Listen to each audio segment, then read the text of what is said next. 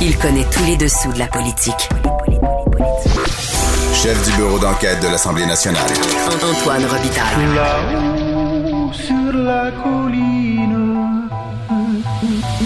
Là-haut sur la colline. Cube Radio. Bon jeudi à tous. Aujourd'hui à l'émission, on reçoit deux enseignants de cégep qui font partie d'un groupe réclamant par le truchement de résolution de leur syndicat l'application de la loi 101 au niveau collégial. Ils répondent aux arguments de François Legault contre cette mesure, une mesure qui n'a pas été incluse dans la loi 96. Et ils s'étonnent, comme mouvement syndical, de la sourde oreille que leur réservent les députés de Québec solidaire, dont Sol Zanetti, qui est un enseignant de cégep. Mais d'abord, mais d'abord, c'est l'heure de notre rencontre quotidienne avec Rémi. Réminado, Tout a été mauvais. Ça a été un spectacle désolant. C'était triste de voir ça. Antoine Robitaille. On sait bien, vous voulez faire du nationalisme. Mais non, on veut justement contrebalancer cette délocalisation-là politique. La rencontre.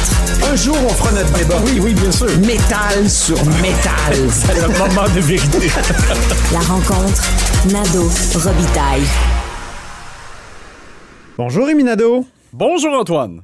Chef de bureau parlementaire à l'Assemblée nationale pour le journal et le journal. On commence par la surprise du jour.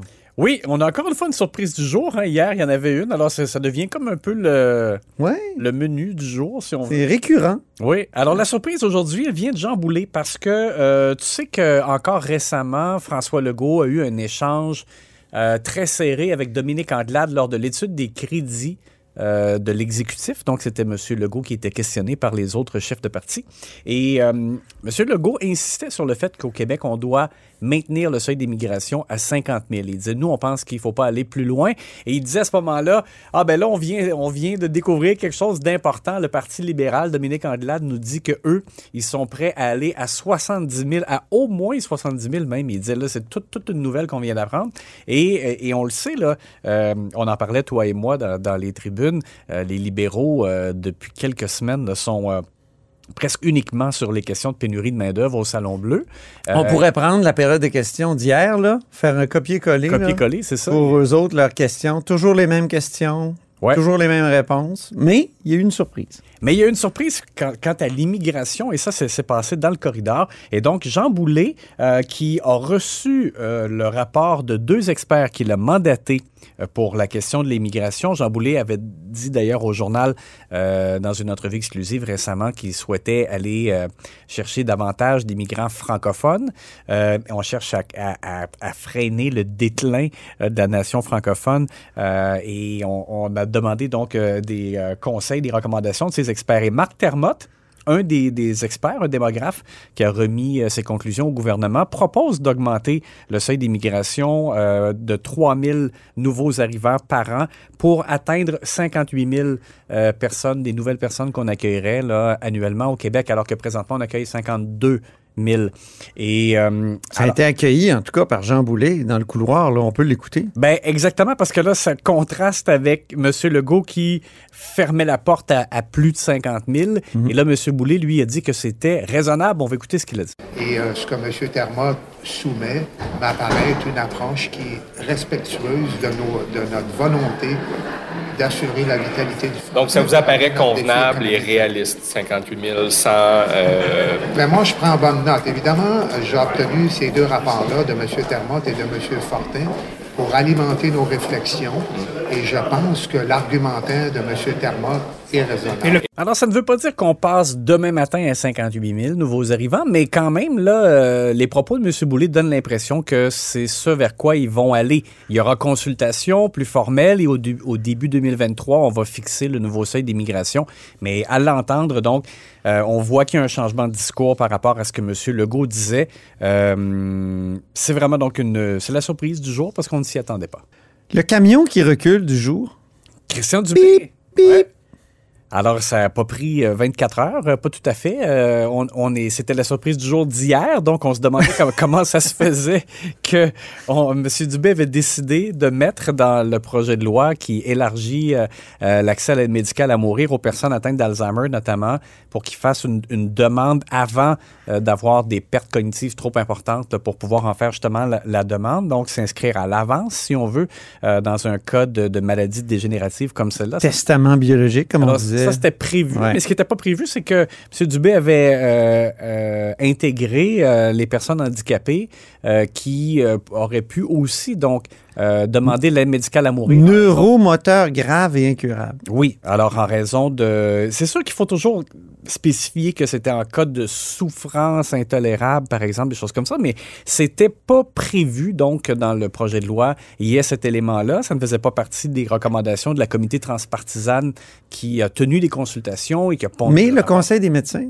Oui, et, et je comprends, je comprends un peu... le Collège des médecins, pardon. C'est ça, je, je comprends la position des médecins qui, eux, euh, se fient aux décisions qui ont été rendues à la suite de, de jugements là, de la Cour C'est ça. et qui se disent, ben, euh, on, on comprend donc euh, c'est pas uniquement limité euh, aux personnes, par exemple, atteintes d'Alzheimer. Donc là, il, se trouvait peut-être un peu comme entre l'arbre et l'écorce. Alors, soit, ça veut, ça veut dire qu'il faudra probablement donc avoir ultimement ensuite cette autre réflexion-là, mais pas de façon précipitée euh, dans le cadre d'un projet de loi qui vient Ouais, juste... Les oppositions étaient vraiment furax hier. Exact, parce que là, pas dans, dans le cadre d'un projet de loi qui vient juste d'être déposé et qu'on veut adopter d'ici la fin de la session. de- ça- je veux dire, ça fait plusieurs fois que Christian Dubé dépose des projets de loi qui sont vraiment pas ficelés. Oui, comme 61. C'est- 61, mais aussi l'autre projet de loi sur la fin de l'urgence sanitaire. Ouais. Euh, il a dû reculer le lendemain. Et Euh, oui, il y a un et problème de préparation là, dans son équipe, je pense, des projets de loi. C'est- c'est- c'est- je, suis d'accord avec toi parce qu'effectivement, euh, c'est tout à fait vrai. Et, euh, et dans ce cas-ci, je comprends un peu M. Dubé qui disait, ben nous, euh, on écoutait les médecins, sauf qu'en même temps, c'était clair que les partis d'opposition allaient être surpris du fait qu'on a intégré cet élément-là. Alors, il a décidé de reculer sagement. Alors, je pense qu'il faudra donc avoir la discussion, mais dans une autre étape. Et, et- et c'est correct, je pense, de, dans, le, dans, dans un sujet aussi délicat, aussi fondamental, qu'on avance morceau par morceau. Euh, il faudra donc voir euh, par la suite, dans la prochaine législature, si on va plus loin, de quelle façon on va plus loin, mais le faire de façon réfléchie. Alors, M. Dubé, donc, a été le, celui qui a, qui a fait le recul aujourd'hui. Passons maintenant à l'analyse sportive de la période de questions. Pardon.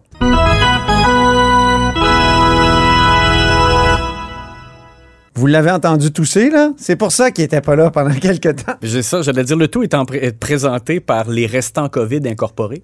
Fier de vous présenter cette analyse. C'était pas un très bon match aujourd'hui, hein? Non. Et je vais décerner d'abord le joueur euh, timoré du jour. Euh, Ouais. euh, J'ai nommé François Legault parce que je, je- je l'ai trouvé plutôt mou dans les demandes au gouvernement fédéral concernant la question cruciale des armes à feu. Donc, Gabriel Nadeau-Dubois a posé la question là-dessus pour dire, bon, le Québec euh, a posé certains gestes. Là, M. Legault va le dire, on va l'entendre, la création de, de l'escouade Centaure. Il y a eu des arrestations, des armes saisies. Mais euh, M. Nadeau-Dubois disait, il faut absolument qu'il y ait un contrôle euh, des armes à feu. Et là, Interdiction complète des armes, des armes de poing. de poing. Donc, alors là, à ce moment-là, ça, ça relève du gouvernement fédéral. Euh, donc, M. Legault a répondu pour ce que son gouvernement a fait, mais pour ce qui est des demandes, oui, là, il, a- il en a parlé des demandes euh, auprès de, de M. Trudeau, mais j'ai trouvé que c'était, euh, contrairement à Nathalie Roy qui frappait sur son bureau hier, Oui, ça, c'était trop. ça c'était trop. Mais là, Surtout qu'elle se mêlait dans ses articles de Ouais. loi. Ouh. Mais dans le cas de M. Legault, c'était plutôt mou. On va écouter ce qu'il a dit. Quand le collègue dit on fait rien, euh, c'est pas tout à fait exact. Maintenant, c'est vrai aussi, euh, je suis d'accord avec lui, euh, le fédéral doit faire sa part.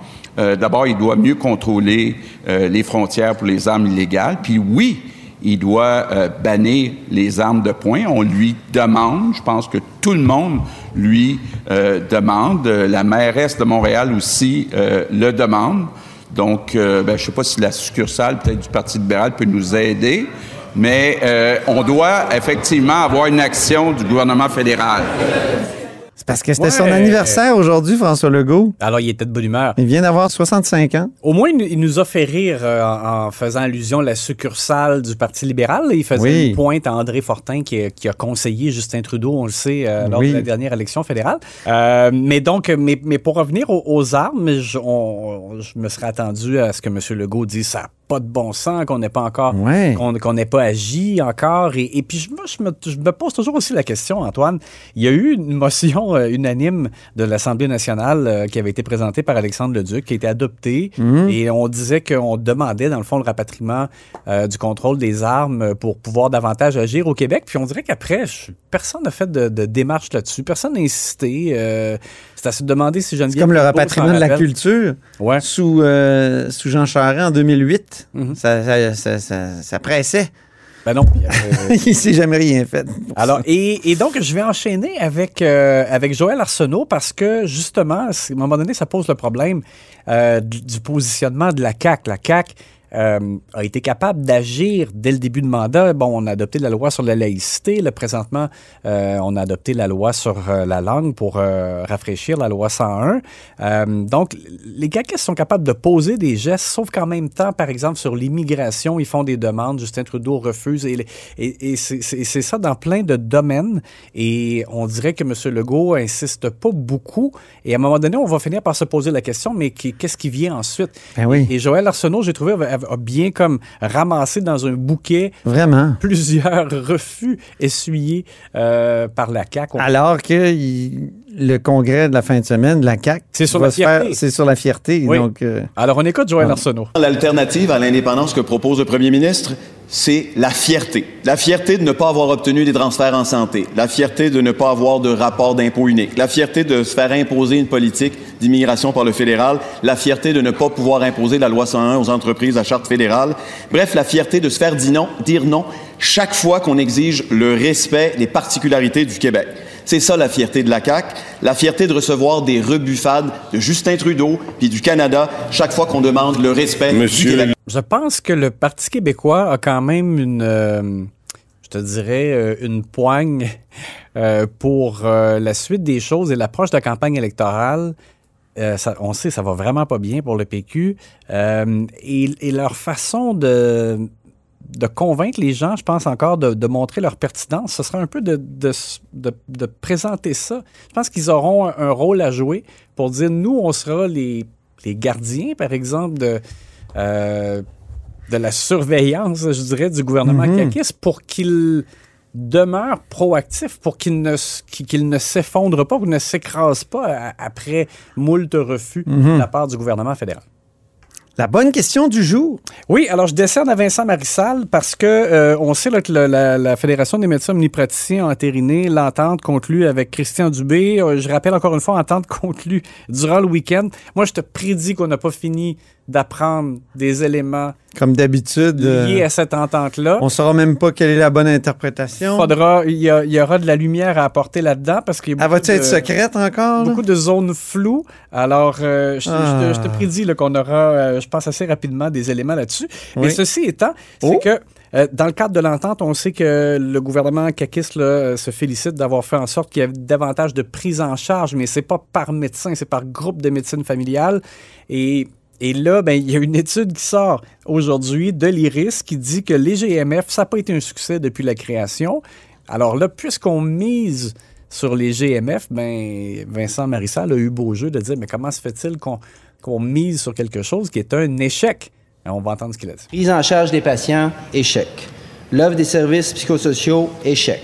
Désengorger les services d'urgence, échec. C'est encore pire. Les GMF déversent leurs patients qui ne sont pas capables de soigner vers les urgences. C'est fou de même. La CAQ aime se présenter comme pragmatique, mais toujours refaire la même chose en sachant que ça ne marche pas.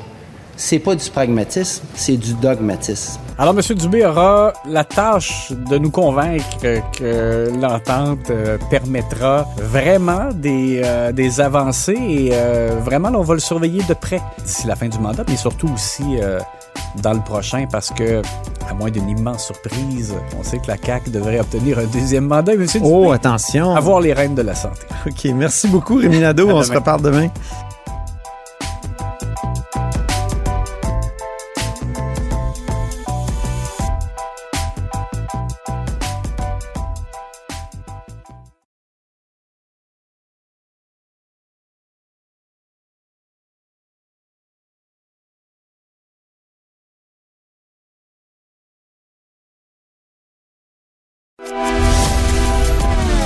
Grand philosophe, poète dans l'âme, la politique pour lui est comme un grand roman d'amour.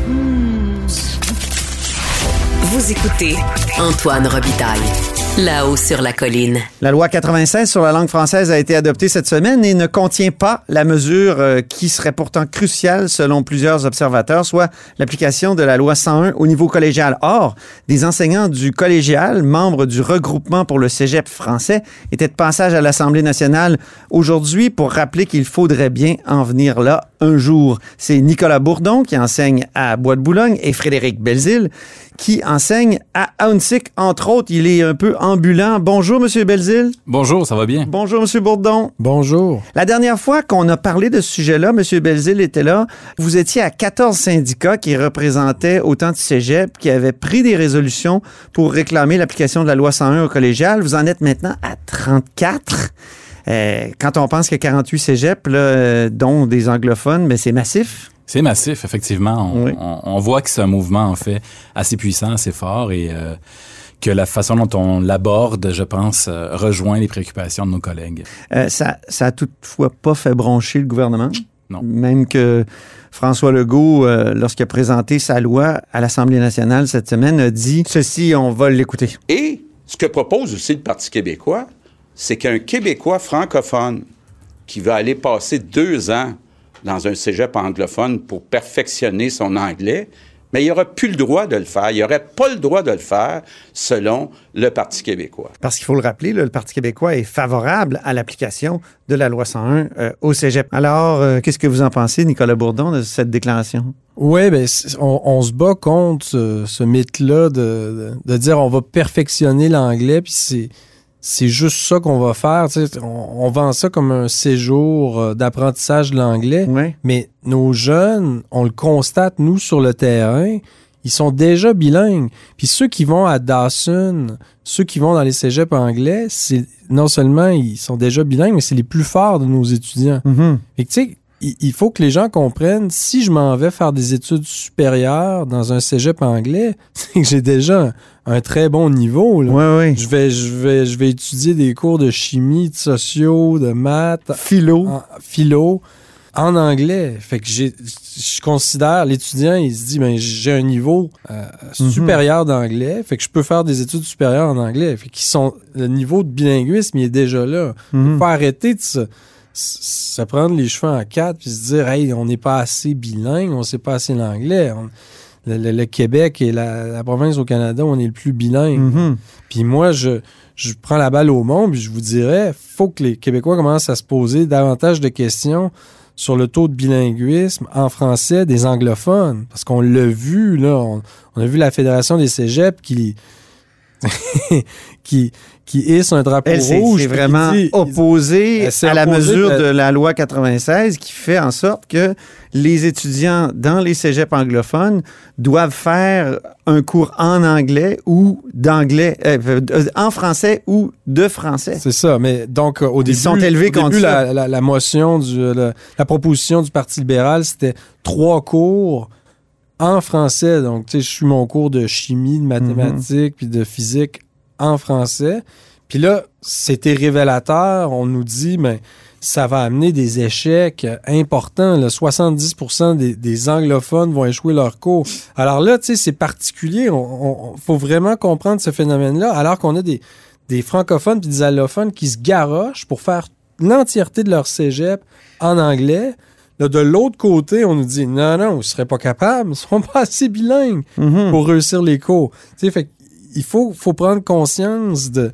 Ça nous montre la domination absolue de l'anglais, non? C'est très, très fort. Ouais. C'est très fort, c'est ça. Puis euh, je trouve que euh, au fur et à mesure où on progresse dans notre formidable aventure, c'est comme une aventure qu'on vit. Oui. On apprend des choses comme presque à, à chaque mois, tu sais, des, des, des, nouvelles révélations aussi. Il y a un problème au Québec. Là, mm -hmm. il, Nicolas Bourdon parle de formidable aventure. Euh, Frédéric Belzile, pour vous, ça, ça, vous a appris, ça, ça a été politisateur peut-être, cette aventure-là, de, de faire adopter des résolutions comme ça dans les différents cégeps du Québec? Oui, tout à fait. Puis euh, ce qu'il faut dire aussi, c'est que nous-mêmes, hein, quand on, on- on- moi j'ai sauté, j'ai sauté à pieds joints en fait dans le mouvement, mais il était déjà un petit peu lancé, entre autres par mon collègue Nicolas, qui était vraiment des premiers initiateurs du mouvement. Ah oui. Euh, en fait, euh, on- n'y croyait pas trop que ça, on, on- y croyait nous, mais on se, on se disait bon, mais avoir autant de cégeps derrière nous, ce sera peut-être pas facile.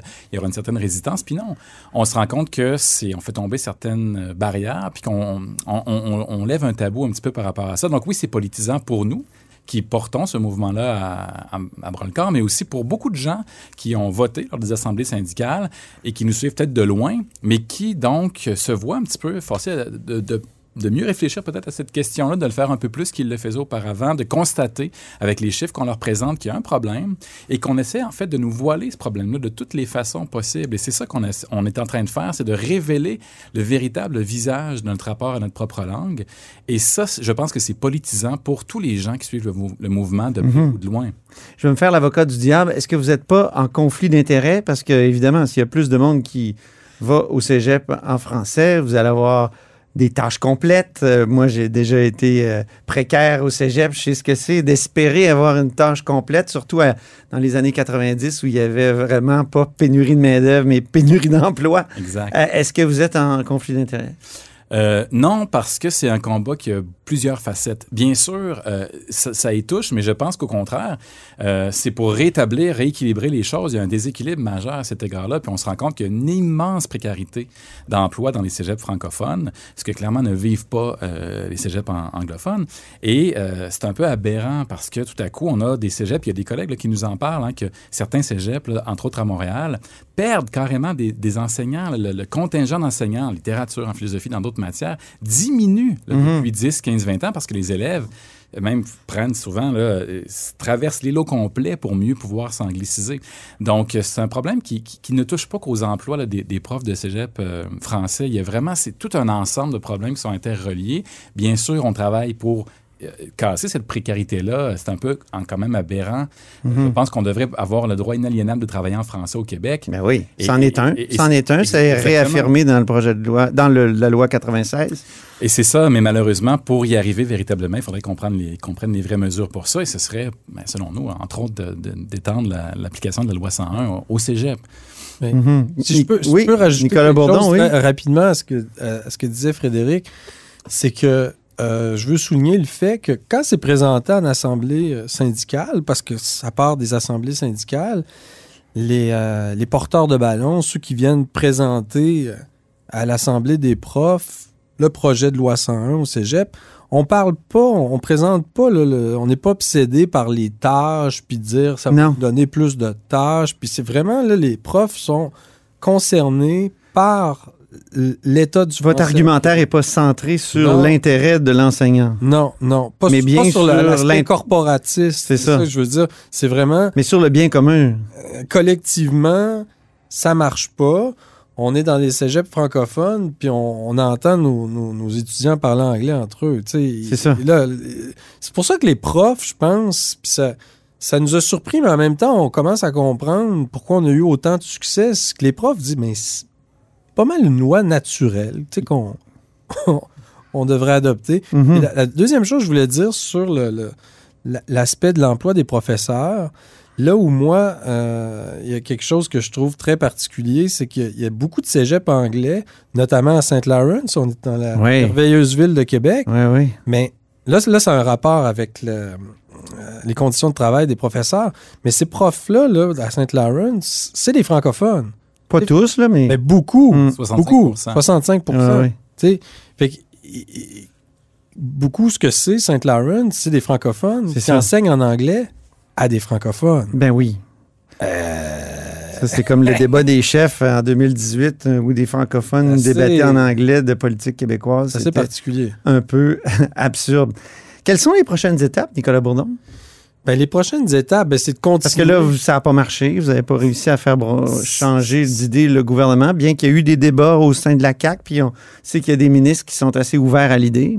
Ben, je pense que c'est de convaincre, de continuer à convaincre des gens, de, de continuer à convaincre les syndicats, les centrales syndicales. J'espère qu'ils vont embarquer parce que là, sont, sont très prudentes, sont très conservatrices. Moi, j'avais Peut-être- parlé à Gérald Larose la dernière fois qu'on s'est parlé. Et Gérald Larose, qui quand même a présidé les États généraux euh, donc du français euh, au début de- de- des années 2000, euh, il était pas favorable à l'application de la loi C'est 101. ça. Et finalement, dans les dernières années, il s'est converti. Ben, ça. Euh, Gérald Larose, ancien euh, donc euh, euh, grand patron de, de la CSN pendant des années, et donc lui il disait il va y avoir un mouvement chez, dans les, les- les grands syndicats qui ont comme une tradition de défense du français. Mais prochaine étape, CSQ, c'est ça, mais oui, CSQ. Mais très concrètement, une de nos prochaines étapes, moi, moi je suis affilié à la CSQ. Tu sais, parce qu'il y a deux syndicats qui, qui- qui représentent les, Mhm. les profs de cégep, la CSN, la CSQ. Mhm. Et là, il y a une, une instance de la CSQ qui s'appelle la FEC. Mais Oui. là, on veut que la FEC change de position. Et là, on a actuellement une majorité de délégués. Tu sais, parce que ça se fait Ouais. par des délégués. Puis là, on va avoir un conseil général à l'automne. Puis on, on- on va arriver avec toutes Donc les c'est une vraie lutte politique là. Ah oui, c'est une lutte politique. C'est pas, c'est pas toujours évident parce que la, la- Il faut les mener la- des la- fois ces la- luttes là. la centrale elle-même, on sait qu'elle est pas chaude. euh, Ben oui. nous, on est, on est vu un peu comme des gens qui, qui amenons euh, quelque chose de différent puis qui, est- qui est complètement euh, différent de ce que, ce que les, comment fonctionnent la- les centrales parce qu'ils se Mhm. voient vraiment comme représentants des cégeps anglais, des cégeps français. Puis les deux centrales, la CSN et la CSQ, ont des cégeps anglophones dans leur. Mhm. dans- C'est ça. Ben, c'est un problème, justement. Un problème. Qu'on dénonce. C'est ça. Si je peux me permettre, là, on, Oui, se, rend compte, on oui. se rend compte que c'est vraiment aussi le nerf de la guerre, c'est-à-dire que tout à coup, euh, quand il y a une minorité d'anglophones dans des institutions euh, communes, en- en- qui- où il y a des francophones, des anglophones et tout ça, ce que ça crée, c'est un statu quo nécessairement. Et, ce qui, et je veux le redire, je, je l'ai- je l'avais déjà mentionné ça auparavant, euh, ce que ça fait, c'est que finalement, c'est les anglophones qui décident. On ne veut pas leur déplaire, on ne veut pas déplaire à cette minorité-là, et donc on garde le statu quo et ça dessert plusieurs enjeux qui sont liés à- Ben oui. aux francophones. C'est le cas pour les cégeps. C'est pas l'anglais qui a besoin d'aide au Québec Je là. ne penserais pas, mais, mais, C'est ça. mais. Mais, Québec solidaire là-dedans, Québec solidaire, qui dit toujours qu'ils sont liés au mouvement syndical, puis qui porte à peu près tous les combats. Là, c'est 34 syndicats qui Mais- ont quand même appuyé cette ces résolutions-là. Ben, Vous dites que vous avez fait des, On- on des a- démarches auprès d'eux et qu'il y a même dans le caucus des députés qui seraient ouverts à l'idée. Oui. Je vous demande pas de les nommer, mais quand même, parlez-moi un peu de, cette, de ce rapport-là à Québec solidaire. Ben, euh, bien sûr. euh, euh, C'est-à-dire qu'on on sait, on sait qu'il y a clairement des députés qui sont pour cette motion-là. On a fait des représentations auprès de, je pense, M. Bourdon me corrigera, mais je pense que la plupart des députés ont été contactés. Euh, des gens, entre autres, qui, qui représentent la défense de la langue française, parce qu'il y en a qui représentent ce, ce, ce, ce, cet, euh, ce thème-là au sein du Mhm. parti. Et on- plusieurs fois, C'est Ruba Gazal, entre ouais. autres, euh, tout ça, mais moi, je ne vais pas nommer personne aujourd'hui. Le, le but, c'est pas d'accuser personne en particulier, mais de dire que ce Mais quand j'ai les interviews, ils ne me parlent que de la langue de travail, puis ça, le cégep, non, c'est pas grave. Ouais, Euh, Mais c'est un peu ce qui nous étonne, c'est que c'est supposé être un, un- un parti en fait indépendantiste de gauche, et finalement, ce qu'ils défendent dans ce cas-là précis, Mhm. c'est une politique que moi je trouve profondément à droite, hein, c'est-à-dire le libre marché, le libre choix de, de- de- de la, de la langue d'enseignement. Mhm. Euh, c'est une politique qui ne devrait pas cadrer avec ce qu'ils défendent. Ouais. un bon point, oui, Nicolas. Ben, malheureusement, la Québec solidaire, sur des questions culturelles, d'identité, de, de langue, là, ils ont euh, peur de ils l'identité. sont très libéraux. Ils sont très, malheureusement, ils ont une vision libérale euh, de, de choix individuels. Puis ça, sur la- la- l'application de la loi 111 Cégep, leur position, elle, elle ressemble malheureusement beaucoup à la, à la Fédération des Cégeps qui, Au Parti libéral. Mhm. et au, pa- au Parti libéral, mais à la Fédération des Cégeps qui, qui à la vraiment CAQ. là, Oui. nous, nous, nous représente pas, puis a applaudi à, à- au deck bilingue notamment, parce que ça, c'est un autre de nos combats. Tu sais, On a Mhm. milité pour qu'on cesse les decks bilingues. Mais, euh, puis, puis effectivement, le- la Fédération des cégeps, ce qu'elle fait, c'est dire euh, on, on renvoie la balle au marché du travail. Puis malheureusement, Québec solidaire a cette même argumentaire-là de dire ah, c'est le marché du travail qui, est- qui est plus important, c'est ça qu'il faut travailler. Mais pour nous, après avoir lu notamment le, le livre de Frédéric Lacroix, Pourquoi la loi 101 est un échec, Oui. mais on voit que le marché du travail et les études supérieures sont intimement reliés. On peut pas séparer les deux. C'est une, une relation intime en- entre les deux. Puis la loi 101, là, au cégep, au-delà des, des statistiques puis des chiffres, c'est très, très fort. C'est dire, c'est plus la langue française n'est plus seulement la langue des enfants, des adolescents. C'est sérieux, c'est les vraies affaires. Ouais. C'est pour les adultes aussi. Ça me fait penser à un l'éducation texte de, supérieure. Fait penser à un texte de Marc Chevrier, politologue à l'UQAM. Oui. Très beau texte. Langue infantile. Langue- langue Le infantile, français qui serait une langue infantile. Ben, c'est tout le temps qu'on avait, malheureusement. Merci beaucoup, Nicolas Bourdon.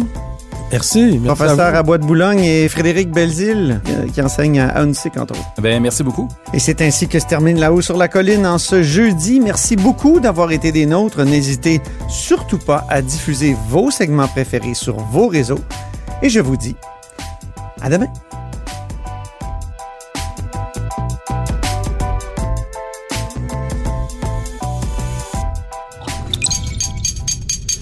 Radio.